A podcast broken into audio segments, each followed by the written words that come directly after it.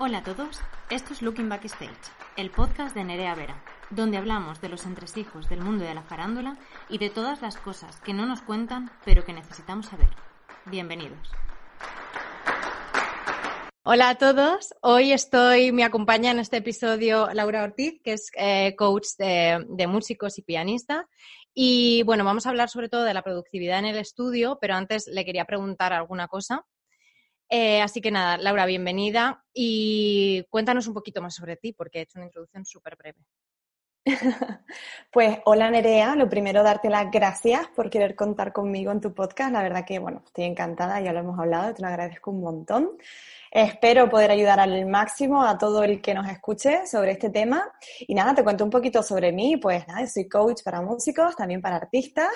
Aparte de esto, soy pianista, terminé el superior de piano y terminé tan quemada, tan quemada, tan quemada que lo que quería era cerrar el piano para siempre. Así fue como me formé como coach. Pero una vez estaba dentro, dije que va, yo esto tengo que compartirlo con los músicos porque, ¿sabes? Esta sensación de todos estamos igual de quemados, pero nadie habla sobre ello. Parece que es tabú, que todo el mundo está súper bien menos tú. y al final es, lo que ocurre, ¿no? O sea, todos estamos súper mal, pero nadie lo habla y sobre todo nadie pide ayuda. Nadie va más allá y da un pasito. Entonces era como, bueno, tengo que compartirlo con los músicos para que la gente que viene detrás de mí pasen por donde yo he pasado, pero quizás con más herramientas que les ayuden a sobrellevarlo mejor.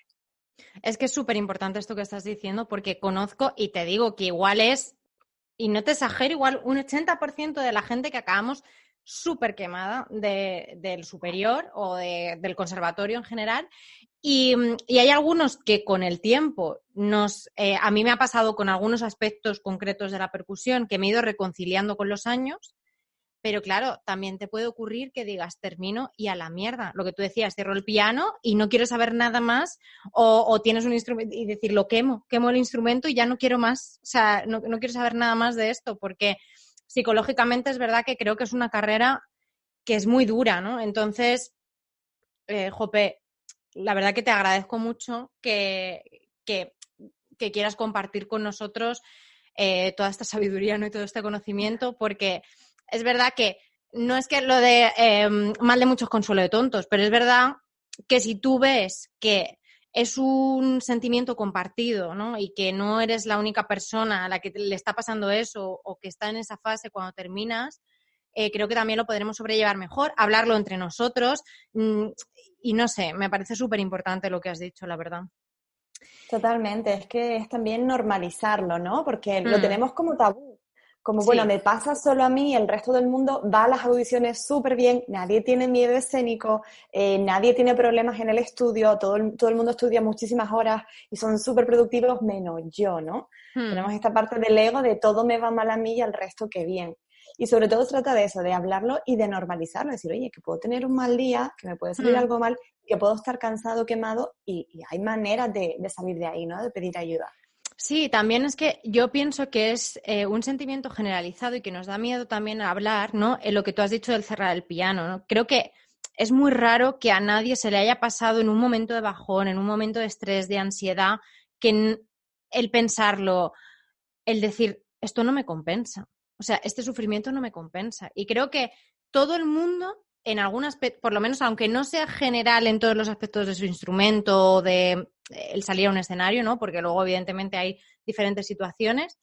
Es verdad que yo me lo he muchas veces, eh, en plan, esto no me compensa, o sea, esta ansiedad o este sufrimiento que estoy teniendo, no sé si me compensa hacer esto. No sé hasta qué punto eh, yo lo disfruto, pero por otro lado, si lo voy a pasar así en según qué situaciones, a mí esto no me compensa. Y creo que a todo el mundo en algún momento de su vida le ha pasado por la cabeza, pero nadie lo habla y nadie dice, no, yo me he planteado dejarlo. Creo que todo el mundo es, no, ay, no, no, no, no, no, yo nunca me he planteado dejarlo. Esto es, evidentemente es una pasión, ¿no? Que tenemos, y no, no haríamos 14 años de carrera, pero ahí ni es blanco ni es negro, no es ni, ni todo es de color de rosa, ni es tan romántico, ni tampoco es una mierda que digas, ala, ya está, eh, quemo el instrumento. Hay un punto medio y que con ayuda lo podemos encontrar, ¿no? Pero a veces es, complicado. Absolutamente. te quería hacer una pregunta que supongo que mucha gente se estará haciendo, yo la primera, y ahora he visto por redes que hay un mogollón de debate con esto, y es la diferencia entre un coach y un psicólogo. ¿En qué nos puede ayudar un psicólogo y qué nos puede ayudar un coach? Porque, claro, muchas veces habláis de, temas que están súper relacionados y no es como, a veces como que no, no sé muy bien eh, en qué me podría mí ayudar un coach, eh, tú en este caso, o en qué me podría ayudar un psicólogo. Ok. Es súper buena esta pregunta. De hecho, a mí me encanta recalcarlo y en redes, que estoy súper activa, sobre todo en Instagram, lo recalco bastante porque creo que es fundamental. O sea, un coach, para empezar, no tiene una formación médica ni universitaria como tiene un psicólogo, ¿vale? Luego dentro de la psicología, pues hay especialidades como la psicología clínica, etcétera, pero un coach no, ¿vale? Entonces, todo el tipo de enfermedades mentales, depresión, ansiedad, etcétera, incluso si llevas alguna medicación de algún tipo para lo que sea, en ese caso, la recomendación y lo que deberías hacer es tratar con un psicólogo. Si algún coach te dice que puede, no sé, curar tu depresión, eh, aliviarte, bueno, aliviar puede ser, pero conseguir que no tengas absolutamente nada de ansiedad y que todos tus problemas mentales desaparezcan, ya te digo yo que lo que tienes que hacer en ese momento es huir de ahí, porque el coach no es una persona que está formada para ello. Hay muchos psicólogos que además son coach, por supuesto que sí, se dedican a ambas cosas, incluso las complementan, ¿vale? Pero una persona como yo, que solo soy coach, me dedico tan solo a acompañar a otros, eh, en este caso músicos, que es mi caso, músicos y artistas, para que consigan sus objetivos. Es decir, yo no, un psicólogo además se centra mucho también en el pasado, experiencias pasadas, eh, psicología gestalt, etcétera, de cosas que han pasado anteriormente, que están repercutiendo ahora en tu presente y pueden afectar a tu futuro. Un coach no, porque como no tenemos esa formación médica, lo que hacemos es que directamente vamos desde el punto A, que es en el que estamos ahora mismo, te acompañamos a llegar al punto B, que es en el futuro.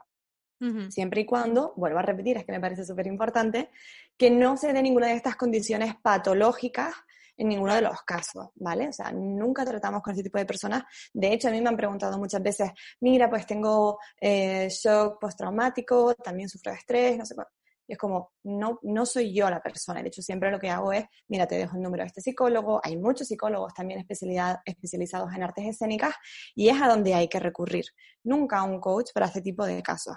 ¿Vale? Un coach, pues a lo mejor, mira, pues quiero terminar la carrera y estoy desmotivado, no encuentro cuál es mi propósito, no sé a dónde quiero ir. Ok, perfecto, tienes un coach que mm. está ahí, que tiene herramientas, que te ayuda, que te motiva. Además, eh, pues los coaches también nos podemos especializar en otras cosas. Yo además soy experta en inteligencia emocional, he hecho cursos de PNL, nos seguimos formando, pero nunca tenemos esta formación de tipo médico para tratar ciertas enfermedades, ¿vale? Mm. Es que es fundamental.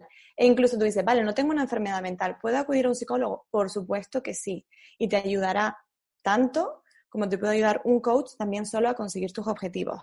La cuestión es que des con el profesional adecuado y también con la persona que vaya acorde a tu acompañamiento. Hmm. Es que esto es, es, muy curioso porque es verdad que la figura del coach en otras artes, como igual, por ejemplo, los actores, está mucho más eh, como normalizado, ¿no? El que tengas un coach o, en otros aspectos, pues yo que sé, más de emprendimiento o de empresa, es como súper normal. Es una figura que casi forma parte de un equipo de una manera, vamos, o sea, es como que cuentan con esa persona sí o sí. Y sin embargo, los músicos creo que pasamos un poco por los mismos procesos que puede pasar un actor o una persona que está en una carrera de alto nivel o lo que sea.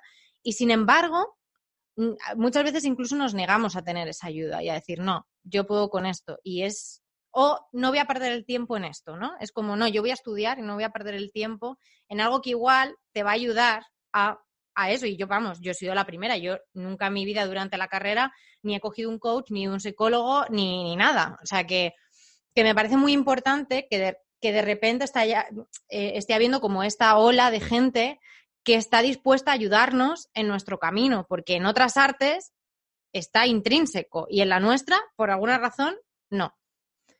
Sí, total. Además es que los músicos tenemos, bueno, los artistas en general, esta individualidad, ¿no? Mm. Nuestra individualidad que es tan sagrada, tan yo puedo solo, yo he llegado hasta aquí solo, yo voy a seguir hacia adelante, ¿no? Yo, yo, yo, yo Hmm. Es como hay otras personas que han transitado este camino, que también podría ser el caso de a lo mejor los mentores que están mucho más en el mundo del marketing empresarial, etcétera. Hay otra persona que ha transitado este camino, que se ha formado para ayudar a gente así y que me, y que me puede echar una mano. Pero ¿qué pasa? Que también desde las instituciones no se fomenta. A mí nunca en el conservatorio me dijeron, oye, estás tan agobiada, mi profesor incluso nunca jamás, ninguno de ellos me dijo, eh, está esta posibilidad, tenemos un departamento de orientación, hay un psicólogo que te puede ayudar a gestionar los nervios antes de una audición o incluso simplemente el estrés que me provoca ir a clase.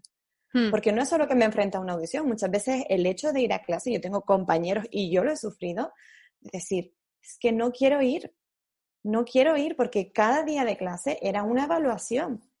Claro, esa presión constante nos agota.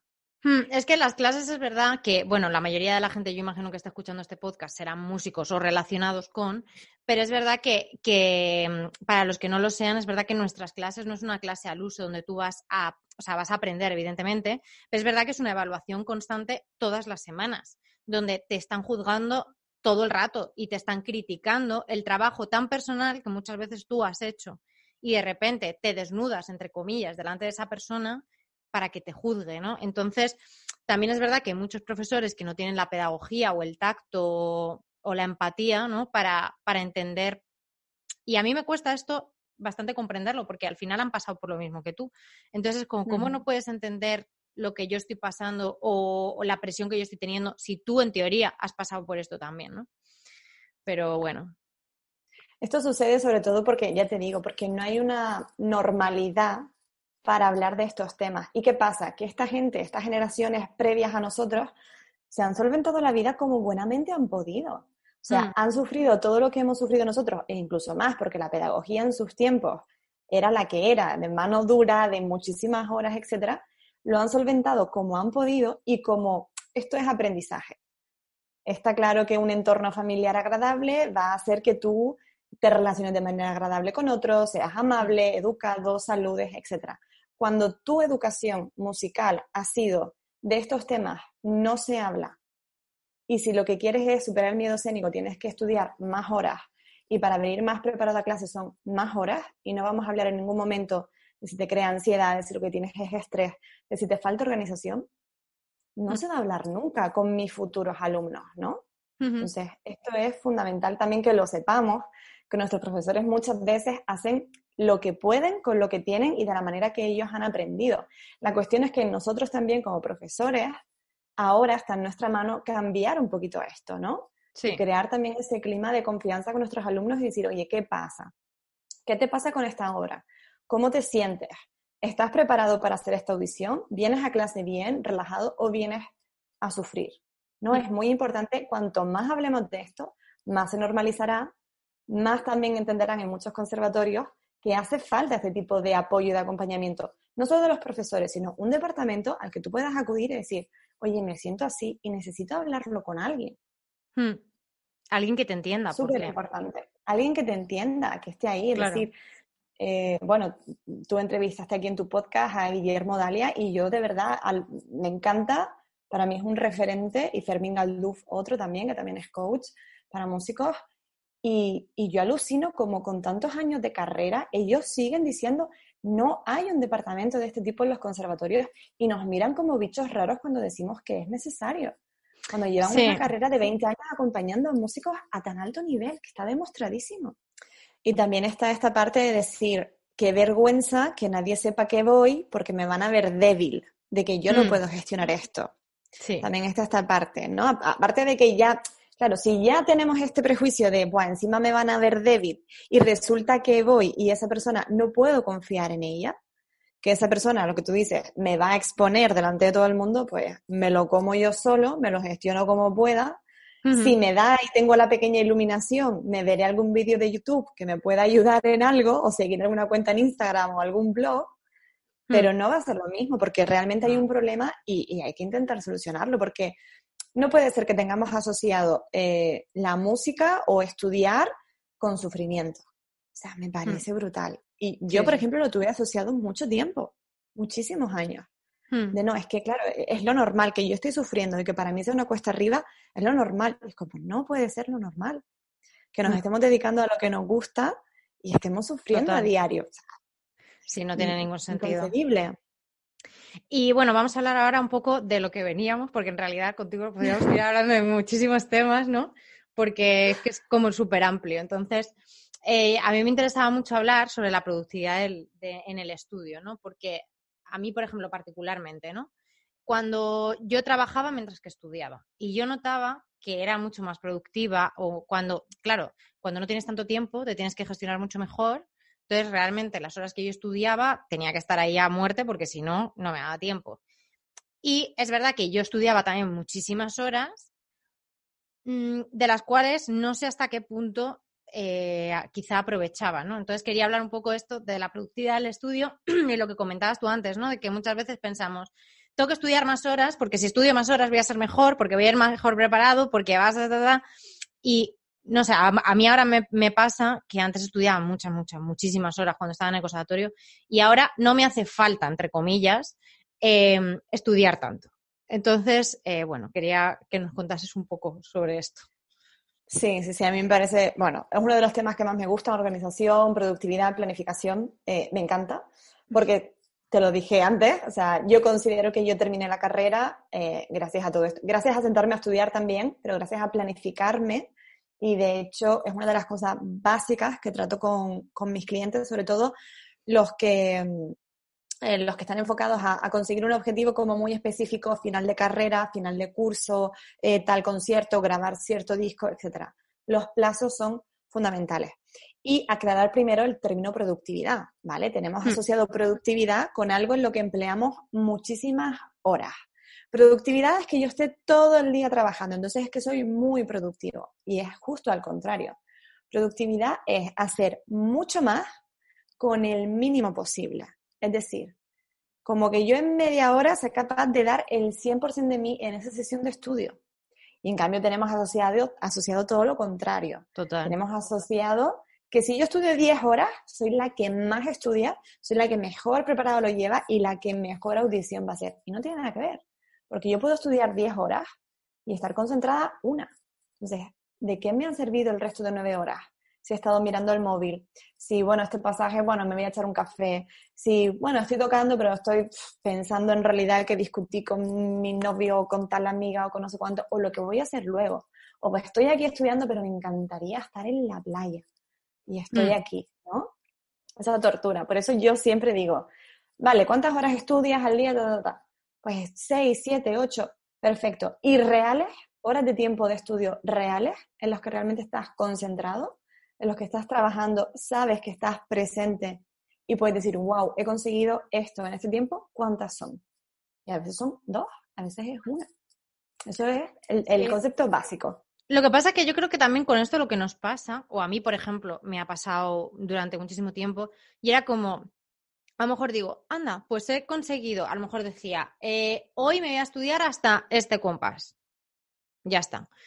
Y, y, a lo mejor lo había conseguido en una hora, pero luego yo me sentía súper culpable, si a lo mejor me quedaban tres de cabina, suponte, y no las usaba, o no, y decía, no, pues es que tengo que estudiar más, pues avanzo más, o aunque mi objetivo era claro y era, voy a llegar aquí porque es lo que yo he estipulado, o he hablado con mi profesor X, si yo veía que era productiva en una hora, yo decía, no, pues tengo que estudiar más, como voy a estar tres horas ahora así, cruzada de brazos, y real que me sentía culpable si a lo mejor tenía media hora en mi día o una hora y no estaba estudiando. Y a lo mejor es lo que tú dices, igual no estaba aprovechando nada en absoluto, pero yo me sentía culpable.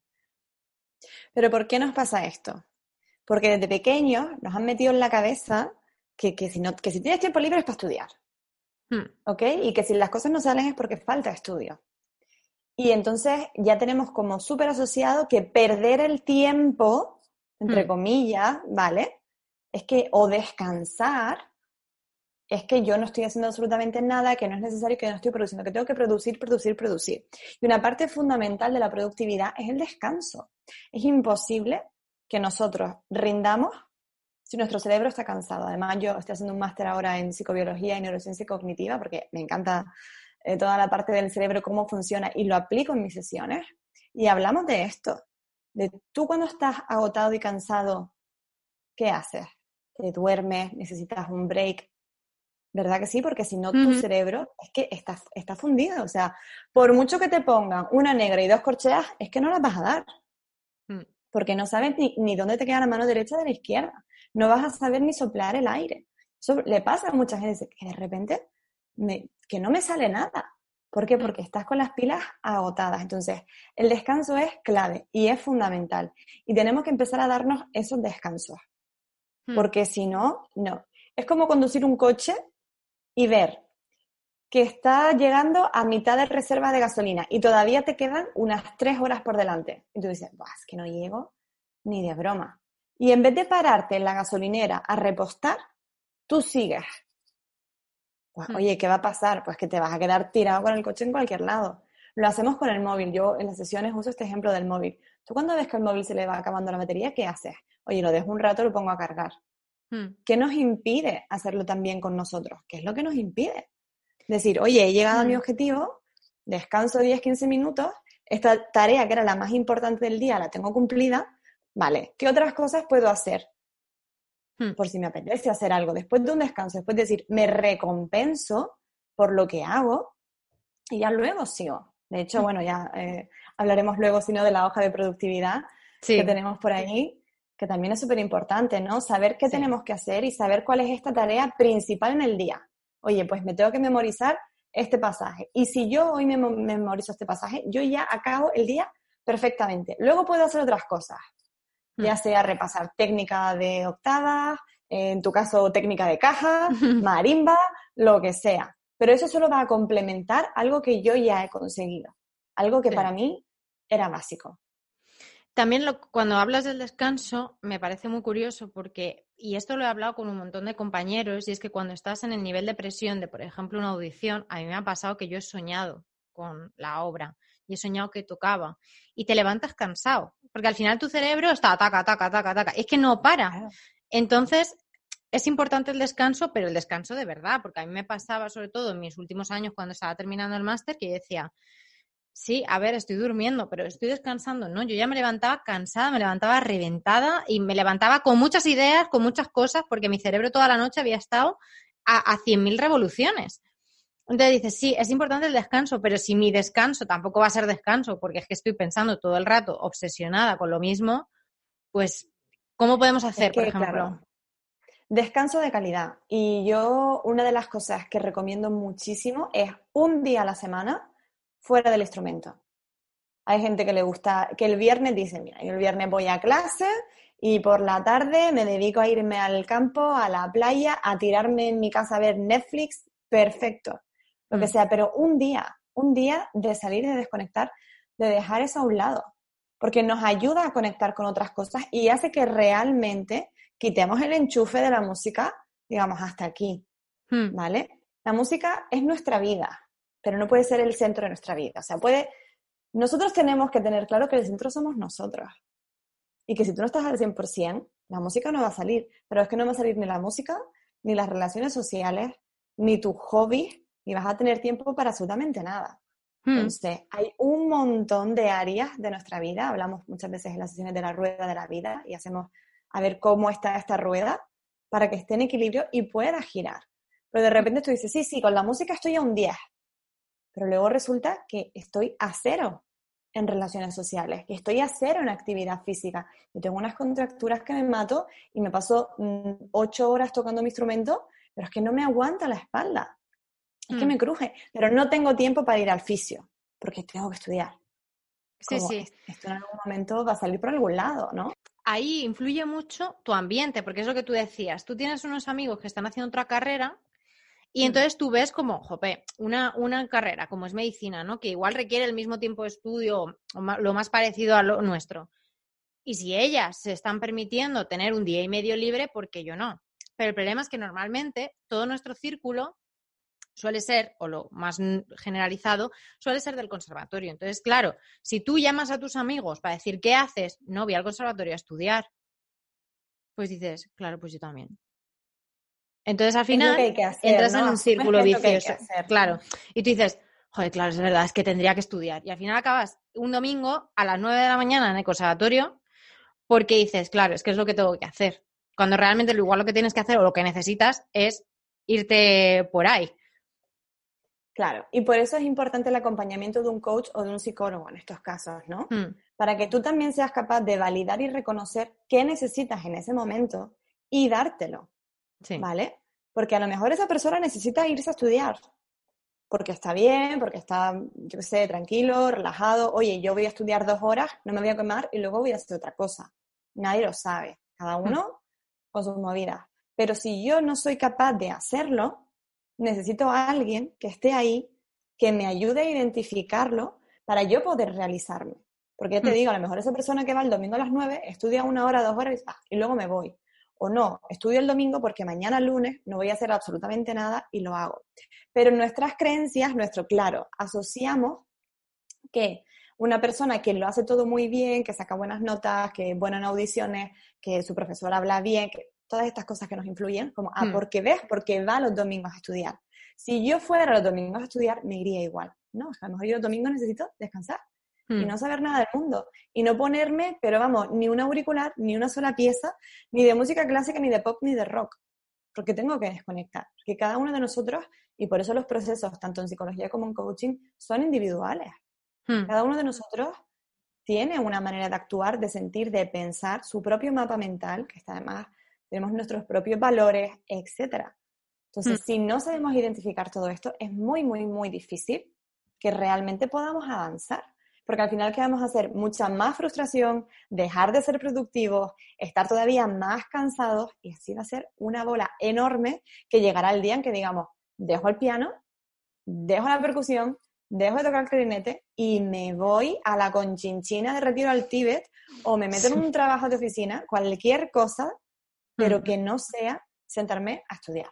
Entonces, por eso es tan importante también eh, que sepamos parar y ver qué nos está pasando y si necesitamos ayuda.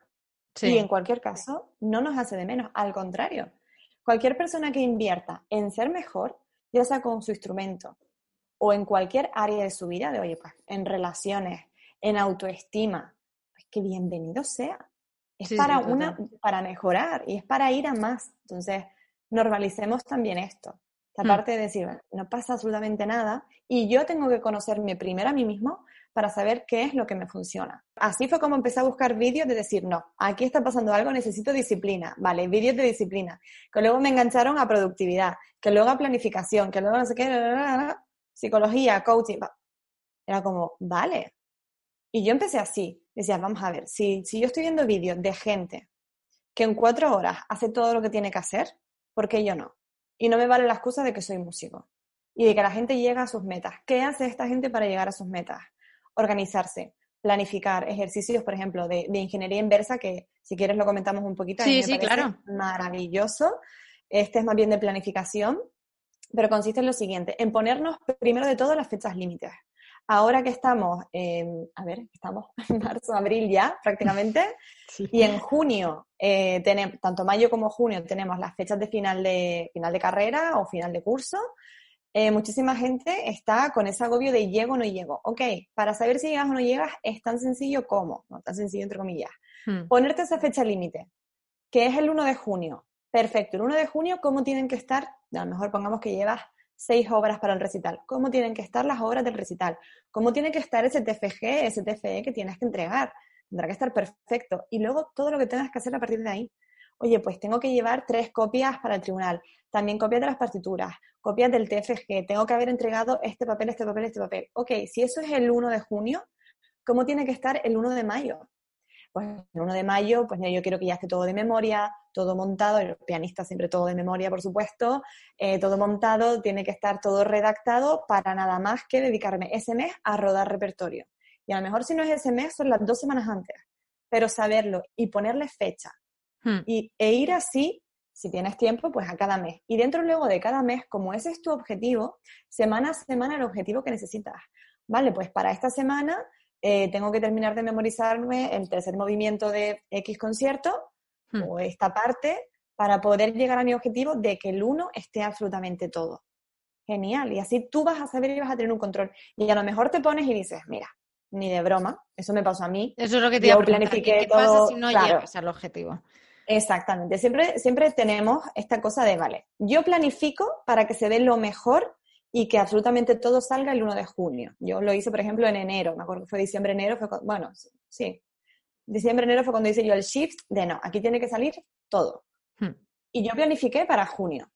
Ok, todo va a ir para junio, estas son las fechas, porque este va a ser más o menos la semana del examen y tal. Entonces, dos semanas antes yo quiero solo rodar, tenerlo todo de memoria, perfecto, etcétera, etcétera. Así desde enero hasta junio fui haciendo, construyendo la casa por el tejado, ¿vale? Es decir, la casa como yo la querría ver perfecta, si la casa está perfecta el 1 de junio, a lo mejor el 1 de mayo todavía le faltan los muebles.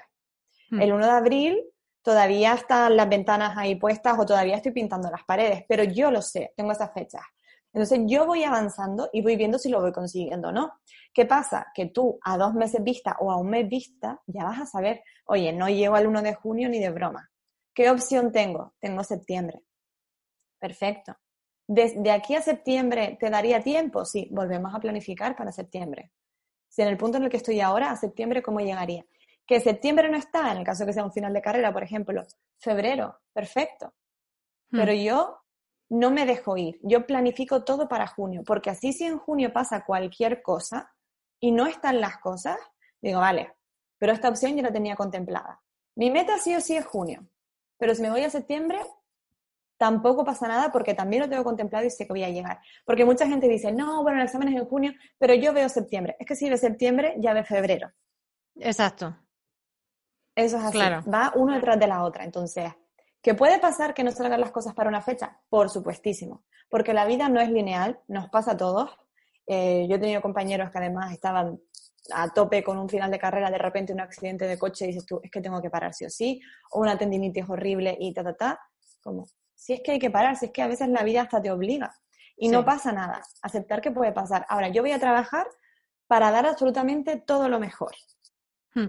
Que no llego, ok, ¿cuál es mi siguiente opción? No me voy a desanimar, tengo más opciones, ¿vale? Hmm. Porque igual que nos pasa lo contrario, de decir, bueno, es que el día de, claro, vamos con un miedo a ese final de carrera o esa audición, porque ese día se me van a romper las cuerdas.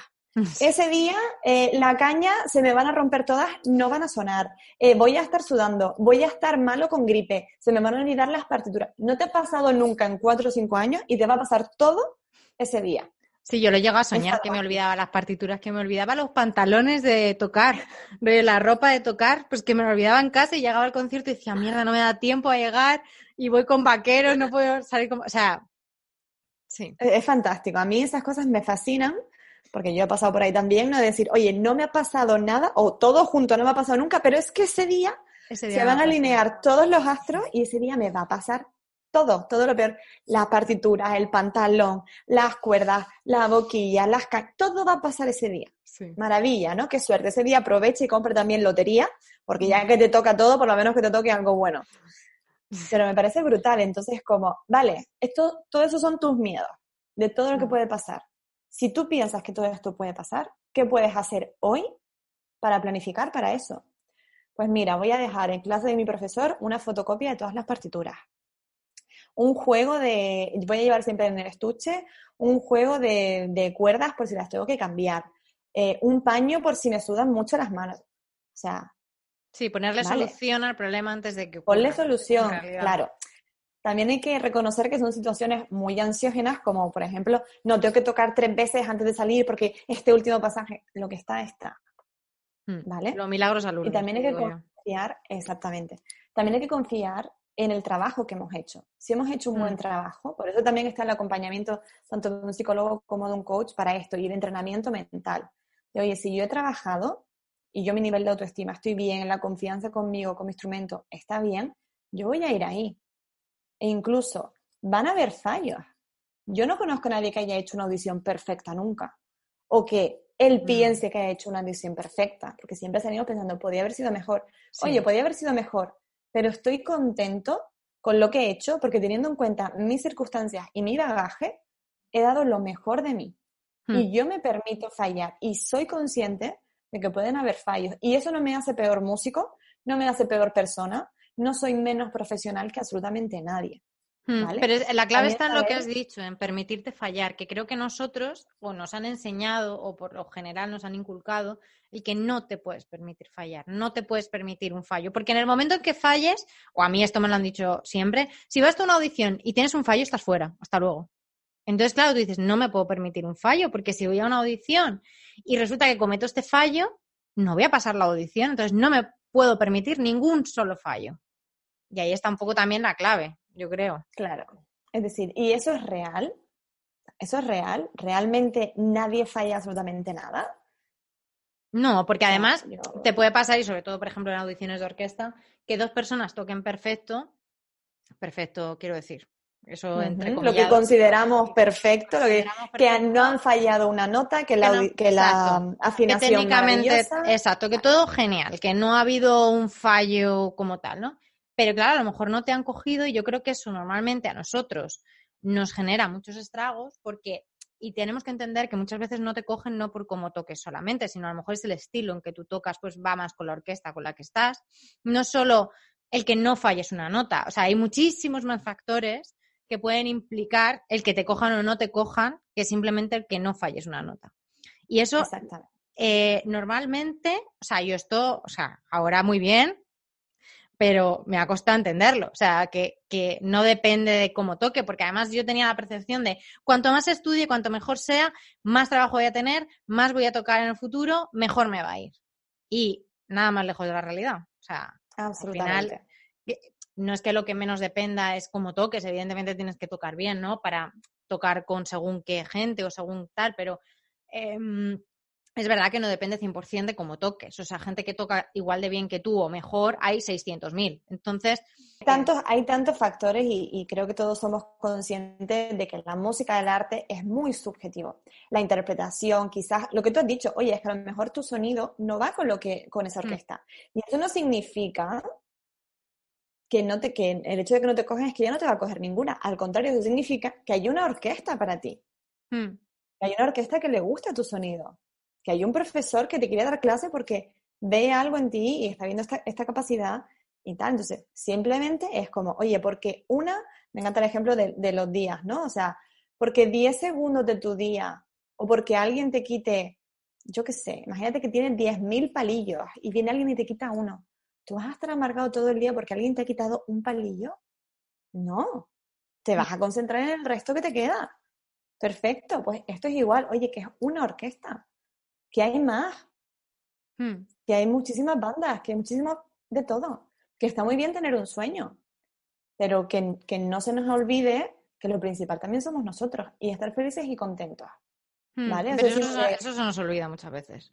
Claro, y por eso hace falta, siempre lo digo, este, este trabajo, este acompañamiento, este saber lo que yo quiero para mi vida, porque muchas veces acabamos cumpliendo las expectativas de otros. No es que, claro, como me han dicho que soy tan bueno, tengo que, que ir a tocar fuera. Yo he tenido clientes así, ¿no? De, de, oye, he conseguido todos los concursos, los he ganado todos en mi conservatorio, me he ido a estudiar fuera y ahora que estoy aquí, yo no sé si quiero esto para mi vida.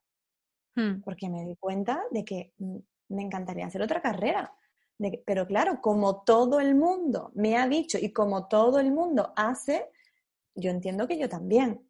Y darnos también el permiso de decir, oye, es lo que yo quiero, a mí me hace feliz. Pues a lo mejor no. Hmm, y, luego también este, este complemento de que yo pienso que muchas veces estudiar cosas que no tienen en principio nada de relación te van a ayudar a reconciliarte y, y quizá unirlas y de repente un concepto totalmente nuevo, ¿no? Y, mm, y, parece como que si de repente dices voy a estudiar otra cosa, está mal. Es como que te miran raro, es como, ¿Qué pasa? ¿Quieres dejar de tocar? No, a lo mejor no quiero dejar de tocar, pero igual me apetece formarme en más cosas, tengo más vida, me interesan más cosas, ¿no?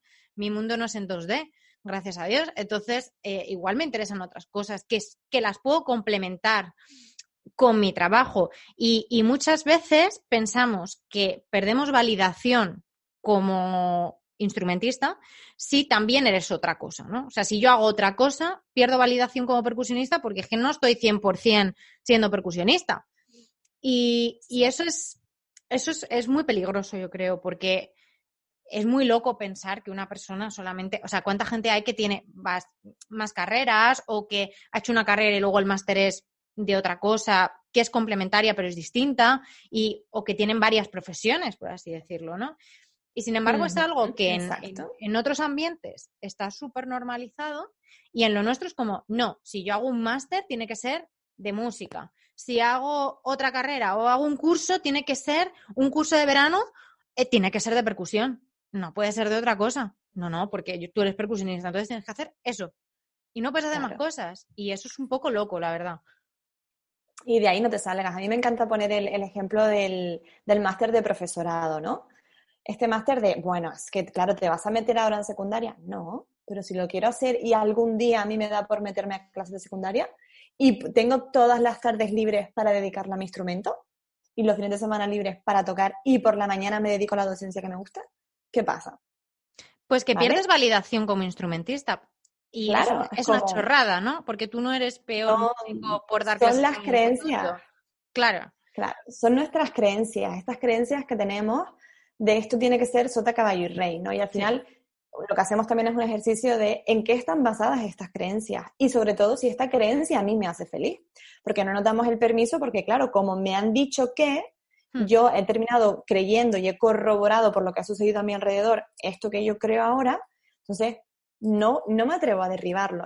Porque además, volviendo un poquito al tema de productividad, cuando estamos haciendo algo que nos gusta, como tú dices, oye, yo soy instrumentista, me encanta la percusión y además eh, me encanta la percusión corporal y estoy yendo a clases o me estoy formando como profesora de percusión corporal. ¿Qué tiene de malo? absolutamente nada. Es más, mi cerebro se relaja, soy capaz de hacer más cosas, me va a venir muy bien también para mi trabajo hmm. y voy a ser más productiva porque aparte de centrarme en mi instrumento, estoy haciendo otra cosa que lo complementa. Entonces mi nivel de productividad va a subir. Sí, pero incluso aunque, o sea, a mí me pasó, ¿no? Yo cuando terminé el conservatorio me apetecía, siempre me había interesado mucho la moda y tal, y entonces estudié un curso de experto en moda y visual merchandising. Y a mí me daba incluso un poco de vergüenza decir que estaba estudiando eso. Y realmente eso fue un punto súper importante para mí de inflexión, de decir, voy a relacionar la moda y voy a relacionar el arte visual con lo que yo hago. Y gracias a eso he hecho otro tipo de proyectos, otro tipo de cosas que ahora también me han llevado donde estoy y quién soy, ¿no? Y me he encontrado yo mucho más a gusto con mi instrumento incluso que con el concepto que yo antes tenía de percusión, que era totalmente diferente, ¿no? Y, pero a mí me daba, no vergüenza, pero sí decir como que estaba estudiando otra cosa porque tenía miedo también que la gente pensase, ostras, está dejando la percusión y es como, no, me interesa esto, no quiere decir que yo me vaya a dedicar a ser visual merchandiser, porque no, no quiero dedicarme a eso, pero eso me ha dado una visión de la vida o de un concepto que ahora lo estoy implementando en mi instrumento y me da otra perspectiva pero es verdad que en su momento decías algo que es súper distinto y me daba como vergüenza o, sí, que, o sea, pensaba que iba a perder validación como percusionista por decir que estaba haciendo ese curso. Claro. Y eso creo que le pasa a un montón de gente, o sea. Muchísimo. Muchísimo, te lo digo yo que lo veo en las sesiones. pasa un montón, pasa un montón y, y, creo que por eso también, ¿qué pasa? Que no hacemos este trabajo de conocernos, de saber mm. qué queremos, que nos gusta y cómo estamos en otras áreas de nuestra vida, ¿no? Es como lo que hablábamos antes, la música forma parte de nuestra vida, puede ser importante, pero no puede ser el centro. Y hmm. si yo necesito realizarme como persona en otros aspectos, bienvenido sea. Y si me doy cuenta en ese camino de que la música no es para mí, perfecto. Y al contrario, si me doy cuenta de que eso me complementa y lo puedo hacer de otra manera, y eso me lleva, pues como tú, oye, a llevar toda esta forma, eh, a llevarlo a, mi instrumento, a hacer otra, otra, otros vídeos, a crear un podcast, oye, bienvenido sea. Hmm. Todo lo que sea crecer y evolucionar, pero eso sucede cuando nos damos el permiso de. Sí, no, a pesar de la vergüenza, claro, cuando a pesar de la vergüenza del miedo del qué dirán, decimos, oye, lo voy a hacer igual que a mí, o sea, a mí me da vergüenza empezar con mi proyecto en las redes. Hmm. Como es que salgo cada día, hago vídeos, la gente comenta, mis compañeros que van a decir, que hasta que llega un momento es como, oye, ¿te gusta esto? Sí, para adelante. Que a lo mejor en dos meses lo dejo, quién sabe, pero a día de hoy me gusta y me hace feliz. Pues vamos a intentarlo, ¿no? O hmm. por lo menos vamos a dar una oportunidad, porque esto se nos olvida. Y me pasó el otro día con, con un actor al que tengo en las sesiones, decía, es que claro, es que Y si hago, empiezo este hobby y me doy cuenta de que en realidad quiero dejar de actuar para seguir haciendo esto. ¿Cuál es el problema? Hombre, claro, es que tantos años invertidos y los que te quedan por delante, le dije, los que te quedan, te quedan un montón de años haciendo qué, algo que no te gusta cada día, aunque sea arte, estás, es súper lícito decir, esto ya no me hace feliz y mm. necesito probar otras cosas. O a lo mejor solo necesito probar para darme cuenta de que lo que realmente me gusta es lo que he hecho hasta ahora. Pero si no notamos el permiso, ¿cómo lo vamos a saber? Sí, mucha gente al final dice, jo, es que he empleado tantos años en la música y estudiando y tal, que ¿cómo lo voy a dejar ahora? Es que he perdido entonces un montón de tiempo y es como, ¿por qué has perdido tiempo? O sea, al final es parte de ti también, ¿no? Pero es verdad que tenemos un poco ese, ese concepto y nos da miedo el, el, de repente el girar el volante y decir... Exacto. coger ese, ese, nuevo rumbo y esa nueva dirección, ya te digo, es porque no hacemos introspección, no nos planteamos cosas, no sabemos a dónde vamos, pero ¿qué sería más tiempo perdido? ¿Todo lo que has invertido en algo que te gustaba hasta ahora? ¿O seguir haciendo eso que no te gusta durante muchos años más en lugar de darte una oportunidad en algo que sí te gusta? Hmm. Sí, sí, total. ¿Qué pensar siempre? Por el coaching se centra, como te decía antes, en mirar hacia adelante. Yo estoy aquí, lo que pasó ya pasó, yo estoy aquí, ¿a dónde voy? ¿Qué quiero? Y vamos a inspeccionar todas esas áreas que se abren delante de nosotros para ver por cuál quiero ir, cuál me llama más, cuál quiero intentar para mm. llegar a, ese punto de, desarrollo, de motivación, si no lo tengo claro, ¿no? Porque hay gente que viene súper directa, yo quiero esto, y es como, vale, pues vamos a por ello. Pero también pasa esta cosa, ¿no? Decir, que no sé lo que quiero. Sé lo que he hecho hasta aquí, pero ahora que estoy en este punto, no sé cómo seguir. Y es súper importante este trabajo de, mirar hacia adentro, que nos da tanto miedo porque pues eso pueden salir muchas cosas. Sí, sí.